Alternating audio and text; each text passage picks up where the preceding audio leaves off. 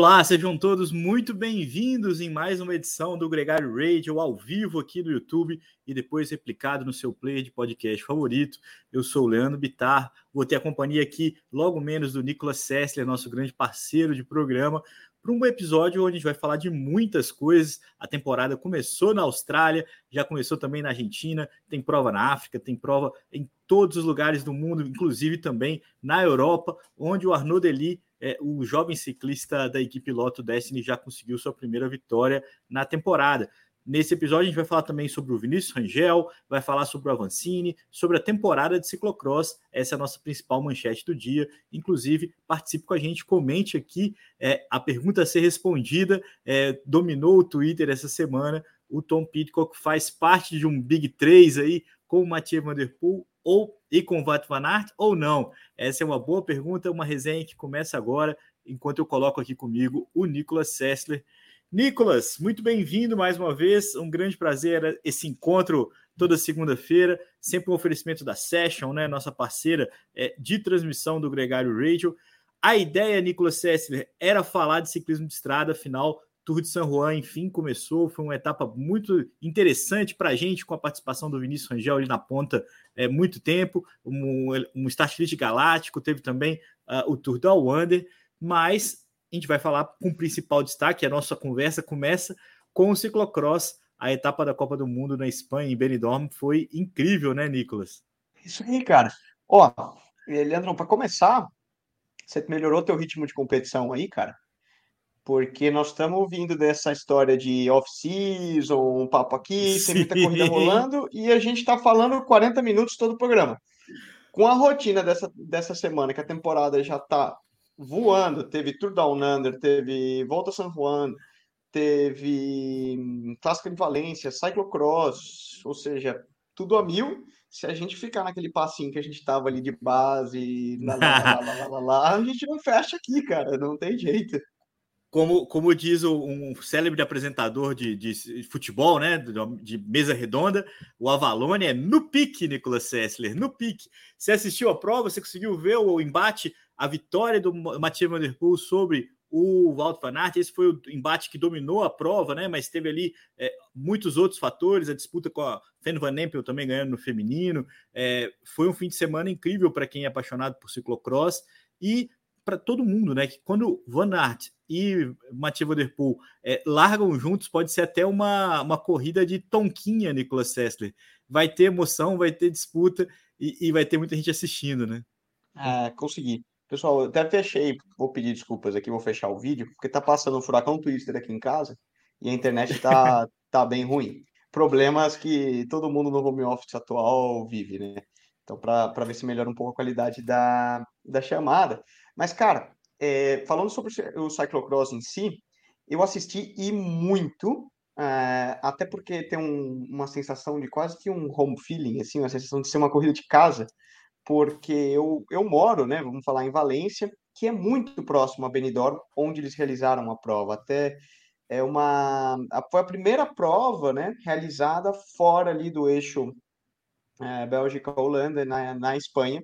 Benidorm, que é uma meca dos training camps das equipes europeias, né? A gente sempre vê essas fotos e imagens de, de treinamento de pré-temporada, muitas são realizadas nessa região de, de Alicante, Valência, bem, bem ali. E tem um core muito forte.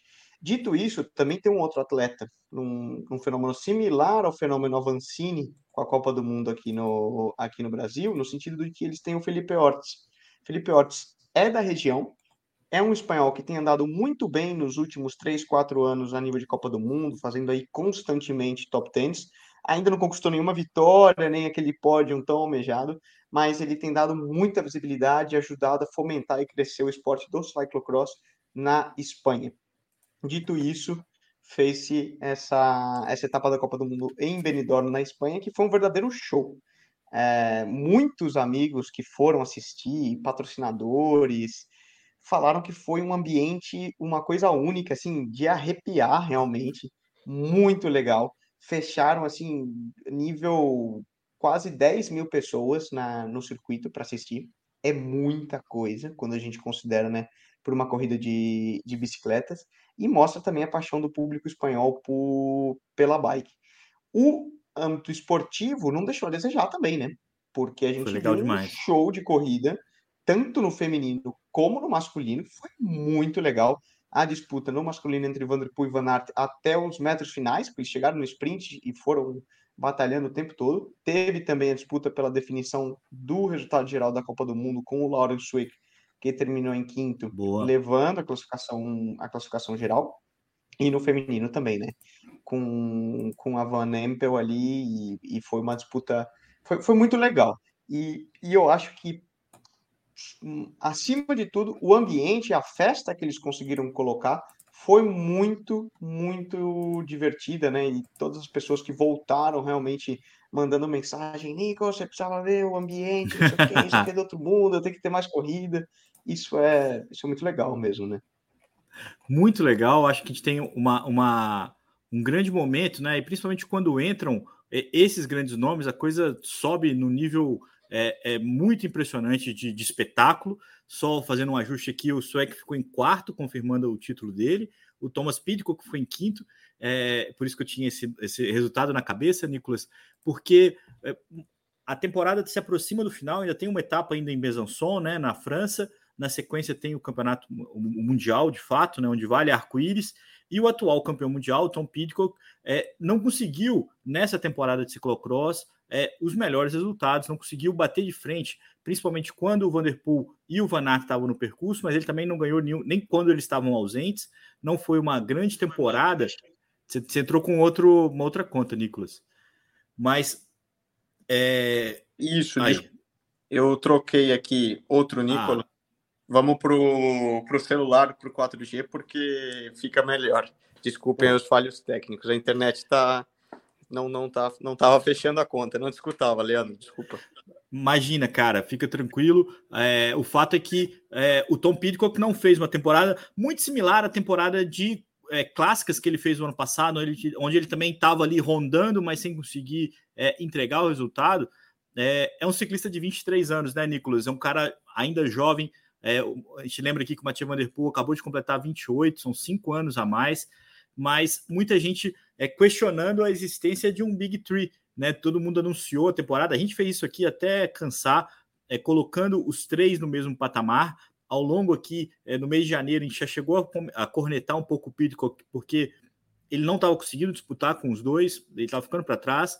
É, a minha pergunta para você é, é, é para você, existe um gap é, é definitivo entre o Van Aert e o Vanderpool para o Pidcock, ou essa é mais uma questão é, desse momento da temporada, dessa temporada de ciclocross especificamente, e se o Pidcock é um galáctico que, se ainda não está, vai ocupar o mesmo patamar que esses outros dois nomes? Olha, uma boa. Você me colocou na saia justa aqui, né? Me colocou Sempre, na, Nicolas. Na, na, dividida da curva ali, né? Guidão com guidão para ver onde, onde sai. Mas Leandro, eu acho que sim e não.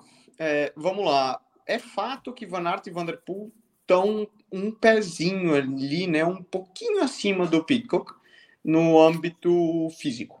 É, em, isso é inquestionável e fica, fica claro ao longo dessa temporada de ciclocross, fica claro até pelas conquistas que eles têm na estrada também, né? Vamos falar, ambos têm um currículo de maior peso que o Pitcock. E é normal, se a gente olhar, o Pitcock acabou de sair da Sub-23. Exato. A gente tem que lembrar disso. Existe um gap aí de 5, 6 anos que fisiologicamente, de amadurecimento, é notável. Vamos dizer, Vanderpool e Van Aert já tem muito mais carcaça do que o Pitcock. Então, é, é difícil você fazer uma comparação direta. Nossa, o Pitcock não é tão bom como os caras.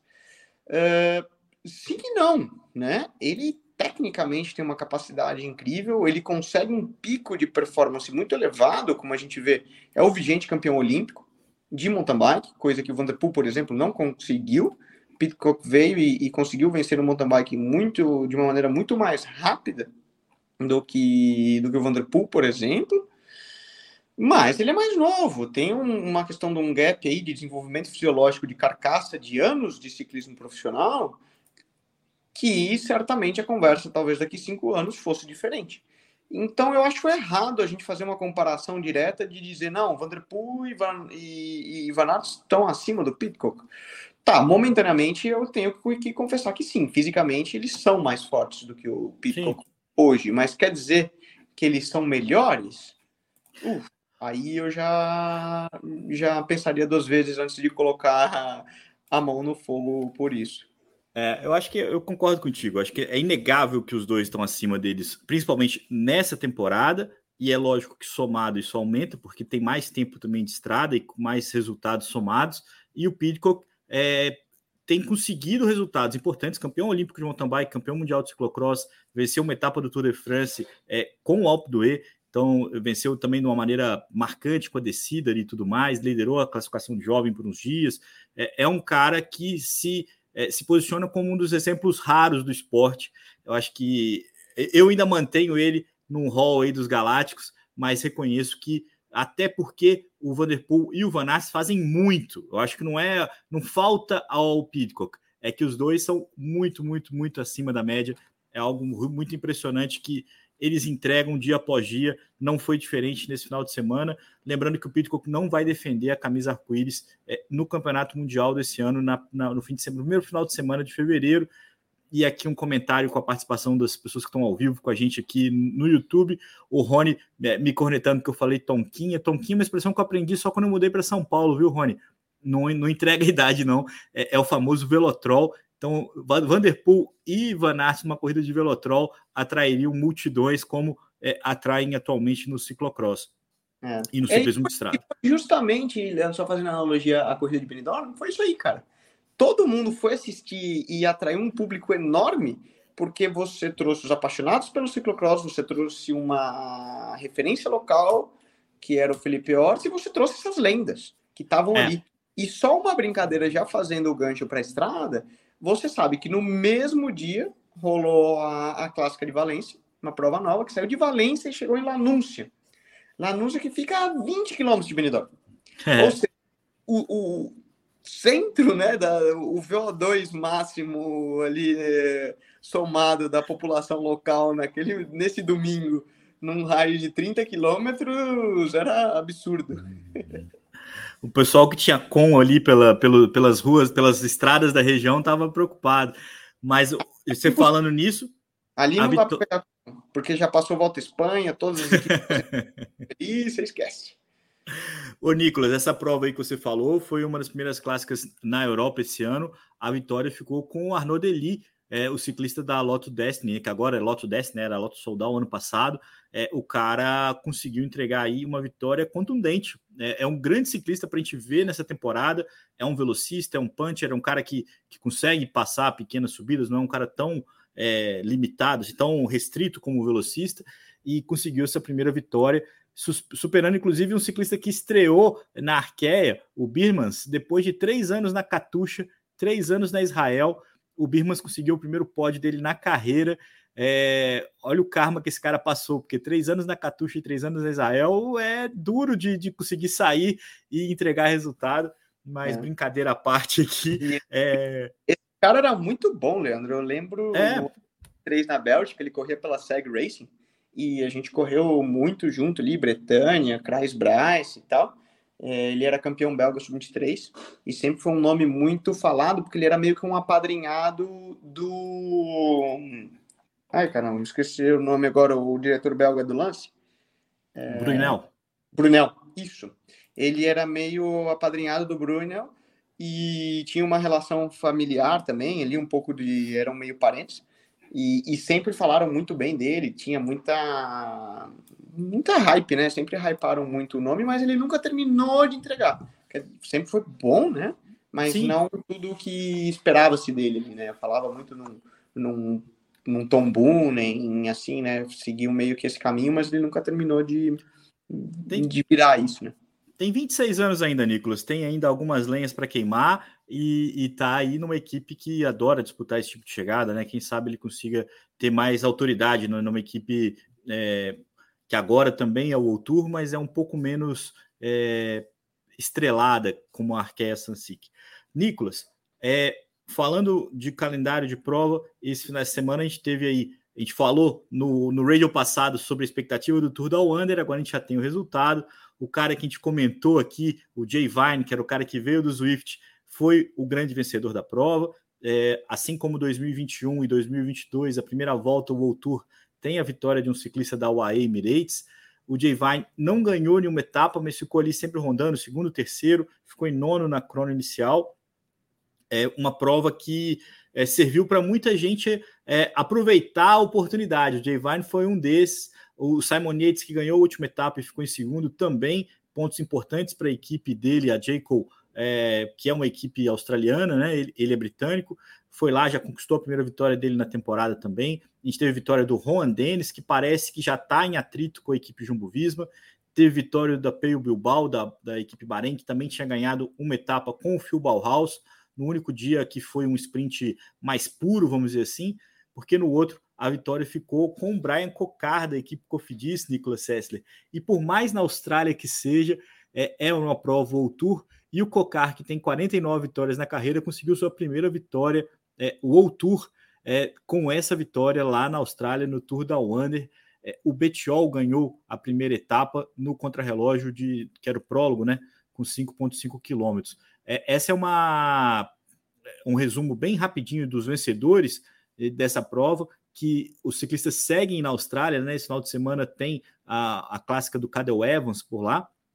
Mas uma prova, Nicolas, é, bem dinâmica, bem interessante e típica prova de aquecimento, né? Os caras estavam ali é, se exibindo toda etapa, é, bons nomes como o Peio Bilbao, como o Simon Yates, como o próprio Jay Vine, o Jai Hindley também andou bem, ficou ali entre os primeiros, muitos caras é, buscando o seu espaço, buscando já de cara é, aproveitar esse momento para aliviar um pouco né, a tensão, conseguir uma vitória, tirar ali o, o, os dramas, mas interessante, uma pena, aqui na ESPN eles transmitiram os VTs, né, sempre às seis da tarde, e na madrugada pelo Star Plus. Eu consegui ver duas etapas ao vivo, cara, porque de fato era muito difícil ficar acordado e acompanhar, mas foi, foi uma prova legal, cara. Valeu. Eu fiquei, fiquei feliz com o que eles entregaram, até porque ficaram dois anos sem ter, né?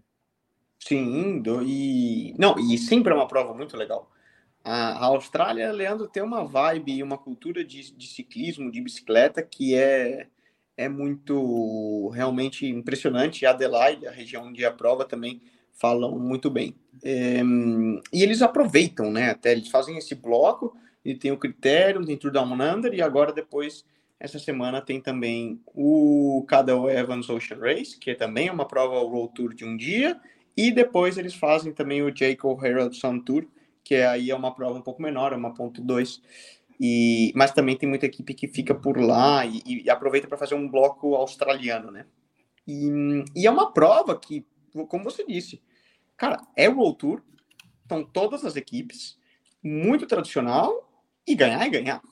Ganhar é ganhar, claro. Quem tá nem aí, tava até discutindo isso muito em pedal aqui local. Ah, mas podia ter deixado. Cara, ganhar, ganhar, passou a linha no chão, correr da entrega patrocinador, marcar ponto. A gente viu nos uhum. últimos uh, toda essa história de ponto CI.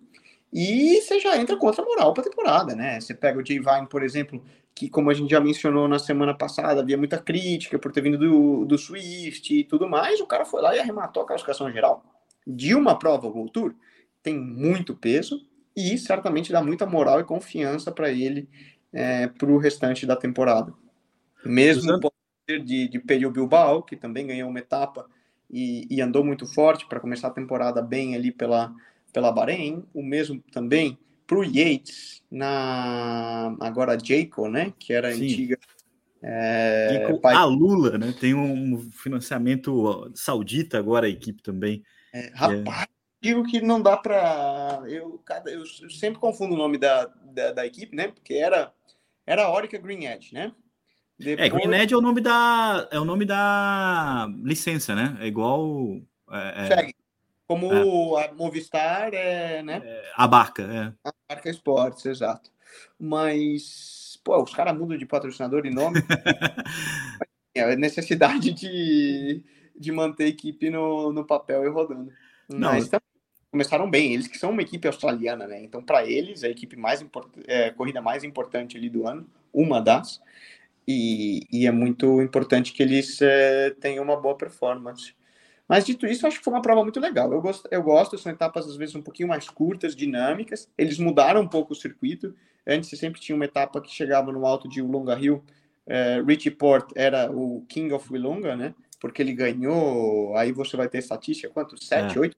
Ele sempre ganhava aquela etapa.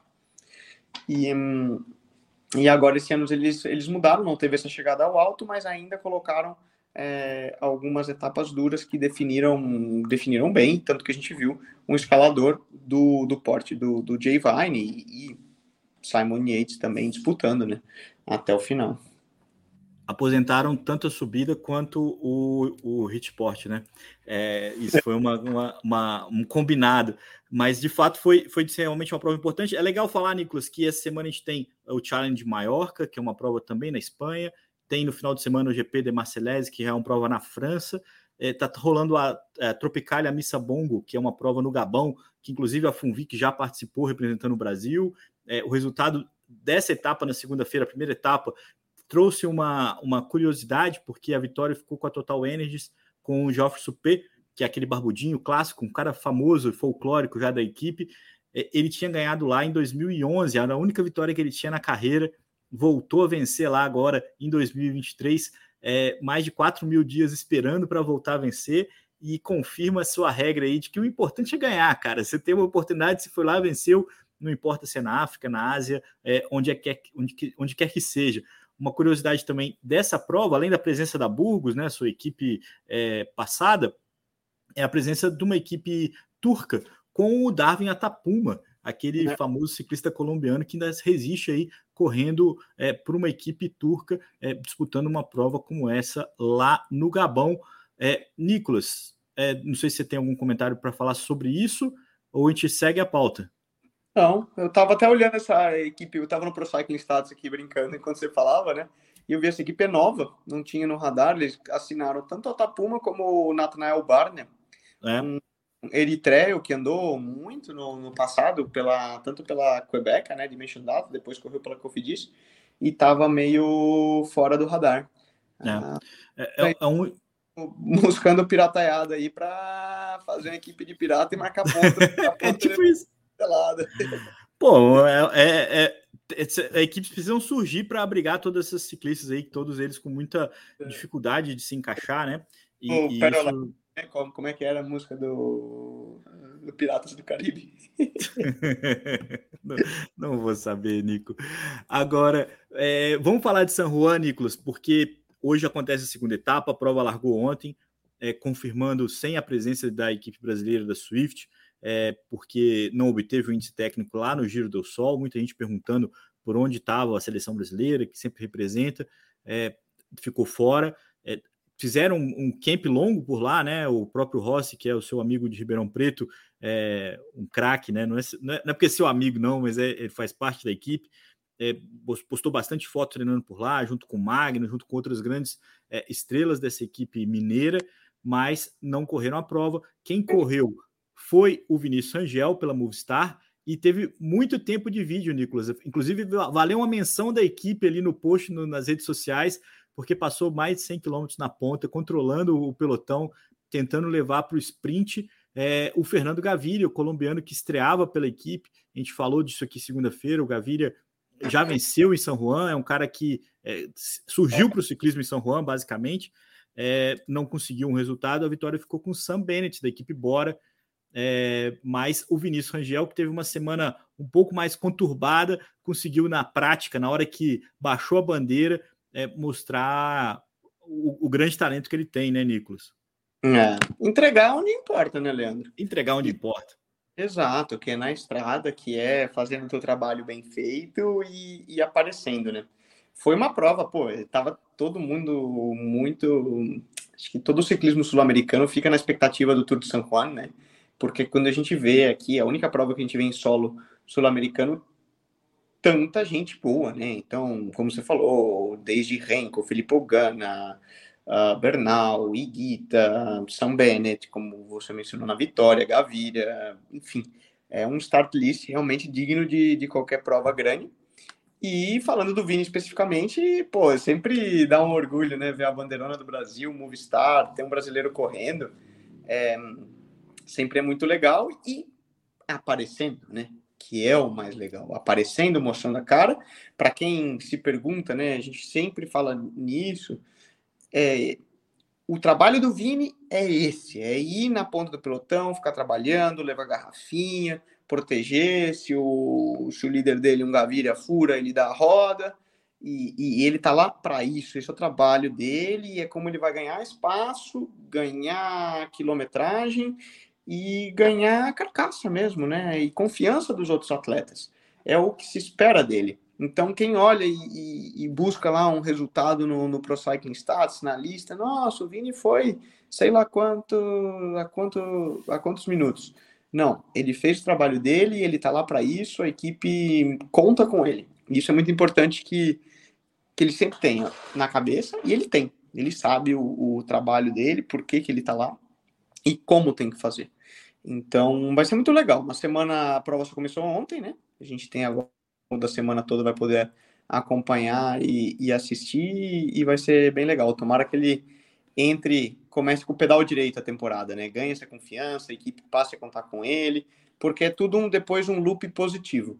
Na medida é. que você faz um bom trabalho, você começa a temporada em boa forma, a equipe fala, ó, oh, ele tá andando bem, merece, vamos levar ele para mais corridas, você entra nesse, nesse loop positivo e cresce a partir dali. O problema é quando, uh, um pouco como foi a temporada passada dele, que nunca começou legal, sempre foi dando um, um entrave aqui, um entrave ali, não sei o quê, e a coisa hum, trava. Você começar bem sempre é, é. Sempre importante. É, ele até que terminou a temporada bem lá na, na Ásia, né? A equipe conseguiu bons resultados, ele teve também um papel muito ativo. E, e muita gente notou, Nicolas Sessler, que ele derrubou as mídias sociais dele é, na véspera do Tour de São Luís, muita gente é, olhando para ele e muita gente notando é, essa decisão dele de, de encerrar ou, ou, ou, dar uma pausa na exposição dele nas mídias sociais. É, a gente não conseguiu falar com o Vinícius, nem era o momento de falar com ele, então a gente não tem uma explicação é, específica do que, que aconteceu, a gente sabe é, é, algumas coisas, né? O lance da sapatilha que ele ganhou customizada e, e, que ele mostrou nas mídias sociais foi o último post que ele fez é, antes de, de é, derrubar a página, gerou uma certa, um, certo, uma certa, um certo problema, mas a gente fica feliz que se isso aconteceu, quão grande foi isso, essa história foi superada pela exibição dele é, na etapa dessa, dessa, é, desse domingo, a etapa 1 do Tour do, de São Luís. Lembrando, uma coisa que me chamou a atenção é até um link que eu coloquei é, no meu Twitter pessoal, uma, um repost de uma matéria que foi feita sobre o Vini, direto de São Juan, de jornalistas internacionais que estão lá, da, da F, né, da agência F, é, nomeando o título era assim: Vinícius Rangel, um rebelde que sonha em levar o Brasil ao arco-íris. E aí conta até a história, é, conta bem falada a história dele, o quanto que ele se superou, o quanto que ele veio de uma, uma família humilde, o quanto que ele buscou espaço, até citou o Marcos Coutinho, que é o treinador, o primeiro treinador dele, que é um cara que, que eu tenho também uma, uma grande estima, e sei o quanto que ele torce pelo Vinícius, mas me chamou a atenção esse título, Nicolas, porque é um rótulo que o, que o Vinícius é, assume. Quando um título de uma matéria chama ele de rebelde, é, é um estigma que ele pode é, pode não conseguir tirar a médio prazo. E acho que tem que ter essa atenção aí é, para o desenrolar da carreira dele. É, é muito promissor, é um grande cara, é um cara queridíssimo, acho que todo mundo gosta dele, o pessoal da Movistar adora ele, não tem quem não goste, mas me chamou a atenção a forma como o jornalista se referiu ao, ao Vinícius Rangel, é, chamando ele de rebelde, cara. Eu acho que isso é, uma, é, uma, é um apelido que se deve evitar. Né? Acho que essa é uma, uma, uma opinião aqui nesse programa. É, é, não, não, não sei, né? Ele, ele foi até, pô, tem jornalistas muito bons ali, Laura Messinger do da Eurosport também estava tá cobrindo e estava participando da, da entrevista. Eu acho que a explicativa do, do Rebelde é porque a visão do europeu, a visão do espanhol como profissional é, é de alguém cara não é do Vini. Aqui é, a, que eu posso te falar, né? E o Vini é um cara muito aberto, muito explosivo no sentido, né? Carismático, fala muito, fala, fala, fala alto e, e fala o que pensa, né? O, a visão um pouco do, do europeu, do, do ciclista profissional, talvez seja esse cara que já está um pouco mais, já um pouco mais caxias, mede um pouco mais as palavras, ele obedece um pouco mais à, à linha de, de, raciocínio tradicional. Então, acho que, que se refere muito mais nisso, porque o Vini certamente vem de um background que não é tradicional para o europeu, simplesmente de ser brasileiro, né? Toda a história de vida dele, de luta, de conseguir se encaixar e encontrar o meio da bicicleta através disso, e de nunca ter tido essa estrutura engomadinha, né? Como vamos falar, e que os principais espanhóis tiveram. Foi até uma das coisas que eu lembro no Mundial de Innsbruck, que mais saltou os olhos do, do Eusébio Unzui, foi que chegou o Vini lá todo, né, como a gente conhece ele, com uma bicicleta antiga, pneu rasgado na lona, não sei o quê, para correr o Mundial, uma mão na frente e outra atrás, e deu na cabeça de toda a espanholada lá, dos Juan Ayusos e N nomes lá, todos chiquezinho, né? Todo na pompa tal. E ele chegou sem nenhuma estrutura na, naquele, na cara e na coragem e deu na cabeça dos caras, sem é. ruim. E isso impressiona muito aos, aos espanhóis, né? Então, é o que você fala, né? Uma matéria pode ter dois. É, tem, que ser, tem que ser analisada com, com certa pinça, mas é, pode ser bom e ruim, depende do que ele for para frente na, na carreira dele. E, de novo, é. o que mais vale é a estrada, né? O pedal fala por si só. O mais importante é dizer que o que a gente pode é, questionar, né? O que, o que ele foge do estereótipo é talvez o que torna ele tão diferente, é o que torna ele tão competitivo, né? Essa verve, essa paixão, é, que é o que talvez que faz com que o Brasil volte a ter um ciclista Pro Tour, seja essa é, essa, essa tensão que ele consegue colocar ali, essa emoção que ele consegue colocar no jogo. Mas fica a nossa torcida, vai ter sempre a nossa torcida aqui, o Vinícius Angel, é, porque é um cara realmente muito querido.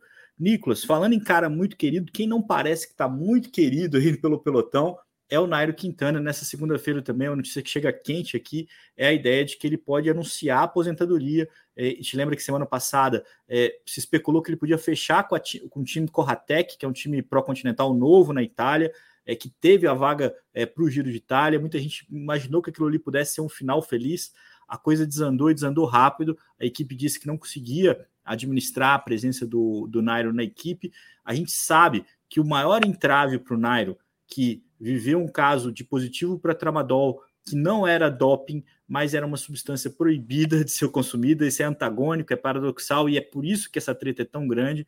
É, é que o uso do tramadol é, pelas, pelos, pelas equipes que fazem parte da MPCC é, era proibido. Então essas equipes estão sendo pressionadas, porque seria uma incoerência você ter é, um ciclista que testou positivo duas vezes para essa substância é, como parte do seu elenco.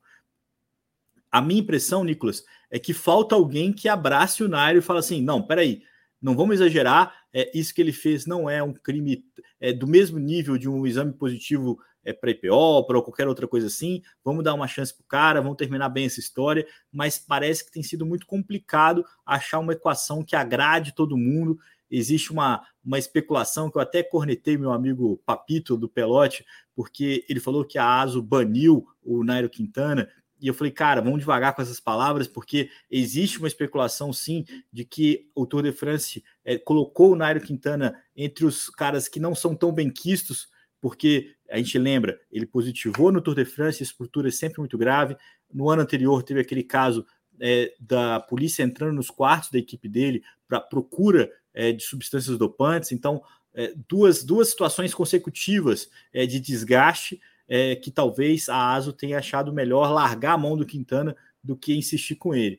Mas fato é, é a, eu acho que essa, essa especulação de que o Quintana pode se aposentar, antes que ela se confirme, ela é a última tentativa do Nairo de ter opinião pública ao lado dele, de ter um movimento que faça com que alguém se sensibilize e fale assim, cara, vamos deixar isso passar, vamos dar mais uma chance para o cara. É uma história longa e vitoriosa no ciclismo, é, que pode encontrar um final mais feliz do que simplesmente não ter equipe para correr. Né? Eu acho que essa é a maior angústia, e eu compartilho essa angústia é, com essa história do Nairo Quintana. É muito ruim o cara parar porque é, num limbo como esse, né? Diferente de positivo por doping, de fato, né? Assim. Hum, é, é diferente de um positivo como doping, mas são escolhas e da imagem e do que ele plantou ao longo da carreira, né? Como então, carisma, críticas e o que ele, ele colhe o que ele plantou, né? Desde a saída dele da Movistar, as críticas perante as outras equipes, é, a maneira como ele se portava perante como pessoa. E aquela história, né? Se um cara com, com tanta perna tá sem equipe, é, sem equipe boa, né? É, que seria o condizente com o nível físico dele, a gente tem que se perguntar, mas e aí, o que que rola por trás? Né? Então, tem, tem, tem fio solto nisso, né? Lá, tem fio solto. E tá aí, né? As escolhas de vida, né, ao longo de uma carreira é, se refletem nisso. Como o cara se porta perante os companheiros, como o cara se porta perante os patrocinadores, perante as outras equipes, é, no pelotão, é um pouco. Um, isso tem tem uma consequência depois. E uh, não vamos lá, eu não conheço o Nairo pessoalmente, não posso, é até errado da minha parte estar criticando, né? Sim. Mas é só pontuar, né, é que as coisas estão por. Ah. E um, por exemplo, um Cavendish, a gente viu ele conseguindo se realocar no limite das situações e tendo tantas portas abertas para ele, também tem um porquê, né? É... Não, é, é... Nicolas, a gente, eu, eu vivi até mais do que você é, os anos 2000 ali, caso Puerto, tudo mais. É, o, o Ivan Basso, para correr na Liquigas, a Liquigas mudou a regra. A regra era: você foi suspenso, você fica dois anos suspenso, mas você fica quatro anos fora do Tour. A Liquigas falou assim: eu quero teu Basso na minha equipe e eu vou é, chutar essa regra. É, você viu o contador é, com a Discovery Tava lá numa polêmica danada, o Discovery falou, cara, eu quero o teu contador na minha equipe e, e mude-se as regras. Se não pode, agora vai poder o Vinokurov na, na Astana, ali também é um caso que ele era o dono do negócio, mas é, você ter alguém que te abraça, o próprio Sérgio Enal, que ficou na Ineos, é, na época Sky, é, em meio a uma polêmica grande sobre um exame positivo dele, o próprio caso do sabutamol do Chris Froome, uma coisa, uma sequência de problemas que juridicamente são resolvidos porque alguém decide comprar essa briga, alguém decide é, é, que vale a pena. No caso do Nairo, não parece ter alguém que considera que vale a pena. Eu acho que isso, a minha opinião, combina com a sua nesse aspecto de que ninguém quer é, comprar essa briga pelo Nairo, é, dado todo o problema. Assim, acho que tem alguma coisa que a gente não sabe que está na mesa e que está sendo discutido nosso querido Fernando Moina está aqui com a gente também falando que ele foi banido por causa da. A, a galera adora criticar ASO, mas ah, se você tiver um evento que, que tem um cara que recorre é, numa suspeita, num positivo, você vai realmente falar que esse cara, você não faz questão que esse cara volte. Eu acho que isso é uma questão é, aceitável, vamos dizer assim. Enfim, torço para que o Nairo consiga ter uma despedida, despedida digna. Tomara que consiga, acho que cabe, acho que o fato, é, o, positivo dele não é um positivo que não pode ser regenerado, não pode ser tolerado, é, desde que é, ele cumpra o, o preço do, do, erro dele. O preço do erro dele foi ser desclassificado do Tour, é isso que estava na regra, é isso que ele tem que é, é, lidar. É, não poder voltar a competir, não achar uma equipe que ele possa caber, ainda me, me incomoda um pouco, Nicolas. Mas vamos seguir, porque a gente está beirando os 40 minutos. E eu tenho um último assunto que eu queria citar aqui no programa. O Prêmio Brasil Olímpico é, nominou os principais é, destaques da temporada 2022, olímpicos, né?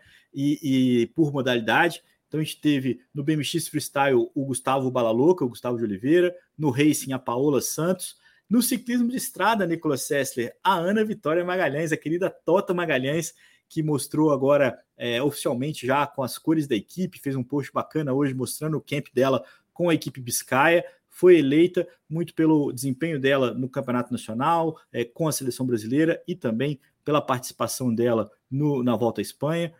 o Henrique Avancini ganhou novamente no mountain bike. Eu acho que esse é um prêmio é, nunca é injusto, porque ele é sempre o principal destaque. É quase que uma, uma, uma continuidade, né? Assim, é quase que intuitivo, né? É quase intuitivo, né? Quem que você, quem que você lembra? Lembro do, do, do, do Avancini, mas não dá para questionar. E eu fiquei bem feliz com a escolha da Alice Mello na, no ciclismo de pista, ela que brilhou mais uma vez no Campeonato Brasileiro, faz uma ótima dupla com a Hélida Rodrigues e também tem resultados é, com, é, com quarteta, é, por equipes, né? Com a, com a equipe de Rio Claro, é, conseguiu aí é, esse prêmio. Não, nenhum desses nomes está indicado para finalíssima, né? Para ser o atleta do ano, mas são os atletas de cada categoria. Fica aqui um registro. É, enquanto a gente finaliza, Nicolas, eu passo a bola para você falando da equipe Calói, a Henrique Avancini. A gente fez um podcast, é, pra, a gente conversou, o Álvaro teve lá no anúncio da nova equipe conversou com a Vancini. Esse podcast está no seu feed para quem estiver ouvindo e quiser saber um pouquinho mais. Esse assunto dominou a mídia semana passada, está um pouco é, velho para essa segunda-feira, mas eu não queria me despedir de você sem ouvir sua opinião sobre esse projeto liderado pela aquele que pode ser é, tratado como o principal ciclista brasileiro, né, Nicolas? De todas as modalidades, o Henrique Avancini é uma referência e agora, mais do que nunca, tem um papel aí de ajudar a construir ainda mais é, uma transição do mountain bike brasileiro. Ah, sem dúvida alguma, né, cara? O que o Avança fez pela, pela indústria da bicicleta nacional e continua fazendo, e pelo todo o cenário da, da de tudo que envolve bike, né? E aí, como você mencionou, é, eu também concordo e embaixo. Para mim, uma referência como pessoa e como, como ciclista. E, como você disse, o anúncio tão esperado, né? Que todo mundo estava esperando e polemizando se ia para quem, se ia para não sei quem e tal, e, e, né? E decide aí com o retorno à casa, é, em estruturar o projeto dele, Henrique, onde ele tem as rédeas, ele se, se envolve, tem ao seu redor pessoas que ele confia e que o apoiam. Ah, eu acho uma decisão corajosa, mas muito muito acertada, né? Em busca é. um pouco do que ele sente que é melhor para ele e para esse próximo ciclo olímpico. Eu fico fico feliz. Aqui a gente vai acompanhar, né? Torcendo, fã é. torcer para o Avancini é sempre, né, Nicolas? Tem sempre que torcer por ele. Tomara que ele consiga. O final, o ano passado não foi um ano ótimo para o Henrique internacionalmente. Ele não estava onde ele poderia estar a gente espera que ele consiga voltar a brigar ali pelo top 10, pela presença constante que ele tem é, entre os melhores ciclistas do mountain bike mundial. A gente lembra que ele era, é, apesar daqui no Brasil, a, o grupo Dorio, né, ser proprietário da Caloi, ser proprietário da Cannondale, agora faz parte do grupo POM, que tem também a Cervelo, a Santa Cruz, né, um grupo ainda maior. É, o Henrique fazia parte da equipe Cannondale Factory Team. Então ele era, ele era um integrante da equipe. E agora ele é o diretor, ele é o, ele é o principal é, agente da equipe que leva o nome dele. Isso muda um pouco a forma como é, ele se relaciona com os dirigentes, com os treinadores, com o nutricionista, com uma, uma série. O staff é exatamente o que ele quer, focado no que ele idealiza, vamos dizer assim, não mais um. Vou usar aqui entre aspas a expressão, um funcionário de uma equipe é, importante que é a equipe Cannondale, mas lá ele muitas vezes não tinha a voz tão ativa como ele vai ter agora nesse projeto. A gente espera que isso traga ali toda, toda a motivação necessária para que ele faça um ano muito bom e principalmente um ciclo muito bom. A gente sempre lembra que Paris é logo ali, é, no meio do ano que vem, 2024, a gente tem uma Olimpíada e o Avancini tem muitos motivos para acreditar que ele possa estar lá e representando muito bem o Brasil assim como ajudar a gente ter uma segunda vaga. Ele precisa, o papel dele é muito decisivo também para que a gente possa, ou com Gustavo Xavier, ou com Zé Gabriel, ou com o próprio Malacarne, ou o Langalinski, que seja, é, a gente ter um, um segundo participante no masculino no mountain bike. Vamos ver como é que vai ser esse, esse desenrolar. Mas fica a torcida, Nicolas. E fica também o nosso abraço para você, uma ótima semana para todo mundo que acompanhou a gente aqui, que chegou até o final. A gente lembra sempre para que vocês curtam, dê um like, comente aqui no, no YouTube. Essa é a melhor forma de que mais pessoas acessem esse vídeo, acessem essa conversa. Também a mesma coisa no seu player de podcast favorito. Compartilhe, comente, é, ajude a circular as notícias aqui do Gregário Radio, porque eu e o Nicolas nos encontramos na próxima segunda novamente é, para mais uma mais um Gregário Radio. E nunca, antes de deixar um aviso, amanhã tem Gregário Tech, Nicolas Sessler, falando sobre as famigeradas regras do CI, Nicolas Sessler. Um grande abraço para você. Para o Danilo, que chegou agora, Danilo, a gente já está se despedindo. Esse vídeo fica aqui disponível na íntegra no YouTube e logo menos no seu player de podcast favorito. Isso aí, valeu. Amanhã tem papo então com o Fernando Rian. É, e foi muito bom também, recomendo, não percam. um abraço, pessoal. Até a próxima segunda-feira com mais uma edição aqui do Gregário Radio.